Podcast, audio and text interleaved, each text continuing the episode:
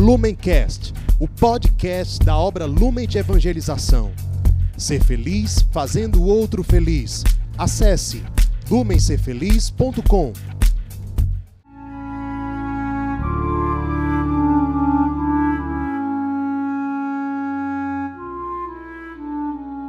Os santos são sinais da presença do ressuscitado na história.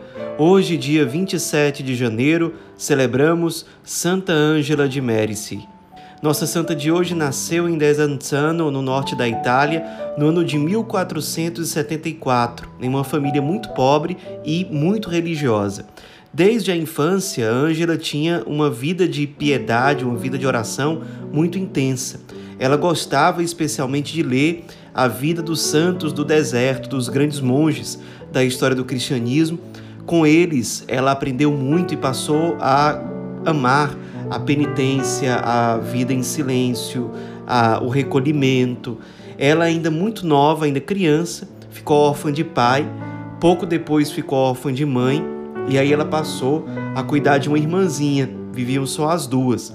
Nesse tempo, conta-se que ela chegou a fugir para ir morar numa gruta porque ela queria viver uma vida eremítica. Quando descobriram onde ela estava, levaram ela de volta para casa. Sua irmãzinha acabou morrendo também. E aí ela foi morar com um tio numa cidade vizinha chamada Saló. E ela já era jovem, passou algum tempo morando com o tio, mas o tio também morreu.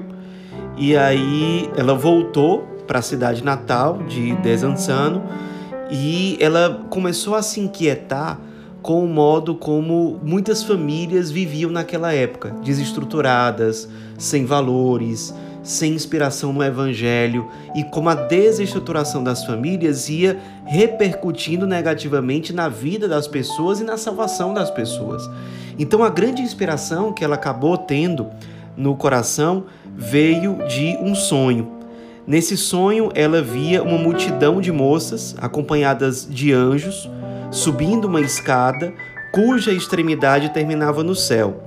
E ela escutava nesse sonho uma voz que dizia: Ângela, não deixarás a terra enquanto não tiveres fundado a união de moças igual àquela que acabas de admirar. Então ela teve uma certeza Deus a chamava a se dedicar à evangelização e à educação das jovens, das moças.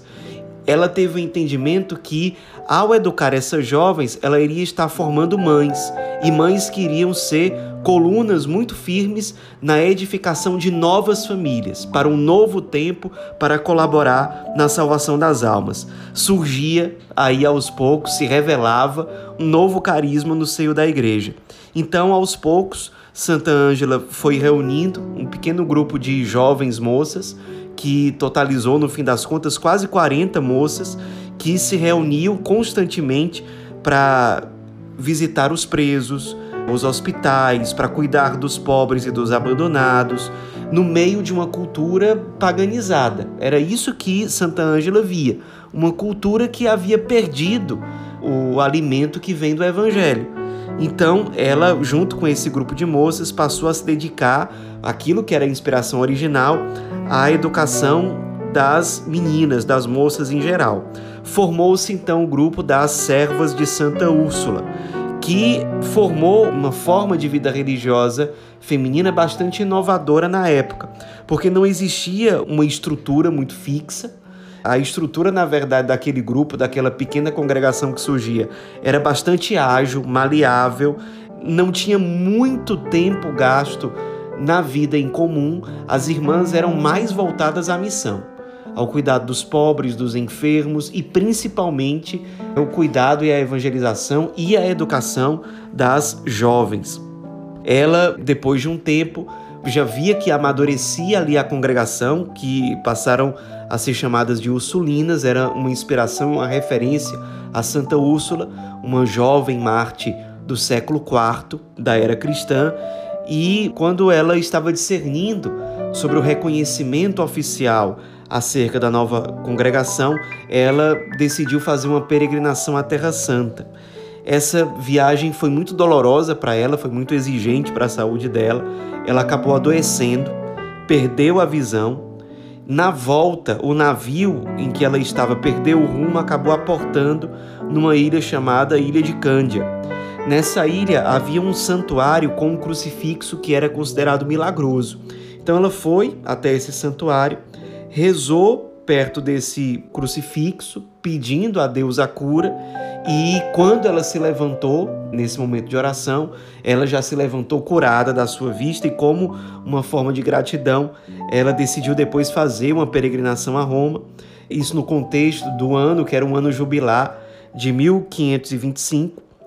E ali ela se apresentou para uma audiência com o Santo Padre da época, que era o Papa Clemente VII. Ela apresentou ao Papa os seus projetos, aos Ursulinas, as obras que elas faziam de evangelização, de ação social, etc. O Papa ficou muito encantado com tudo aquilo, abençoou o trabalho e a obra de Santa Ângela, que era de fato uma fundadora de uma nova congregação religiosa.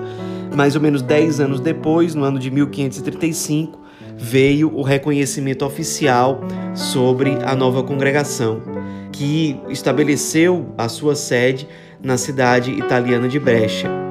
Alguns anos mais tarde, no dia 27 de janeiro de 1540, Santa Ângela acabou falecendo já com 75 anos de idade.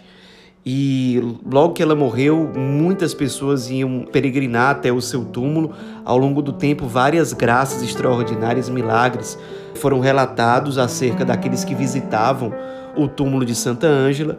A canonização dela aconteceu no fim das contas, alguns séculos depois, no ano de 1807, por intermédio do Papa Pio VII, e um acontecimento marcante na história das Ursulinas foi o ano de 1903.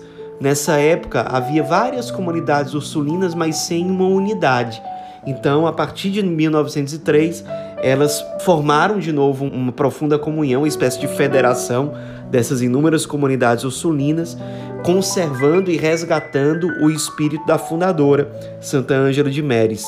Uma congregação que sempre foi muito missionária, que nunca perdeu esse impulso pelo cuidado e pela evangelização dos pobres, dos enfermos e principalmente o impulso pela evangelização e pela educação das jovens. Nos inspiremos na vida dessa grande santa, fundadora, missionária, que tinha essa sensibilidade profunda em relação à evangelização das jovens, essa inspiração que Deus colocou no seu coração de formas extraordinárias. Nos inspiremos para que nós também sejamos resposta, para que também nós tenhamos a coragem, a ousadia, a docilidade para abraçar os desígnios que Deus tem para a nossa própria vida.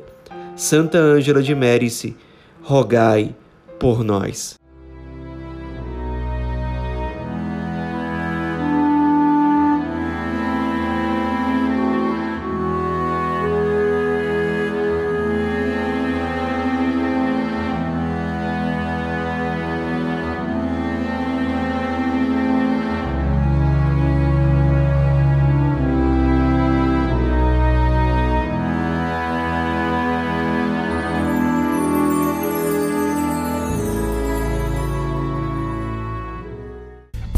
Lumencast, o podcast da obra Lumen de Evangelização.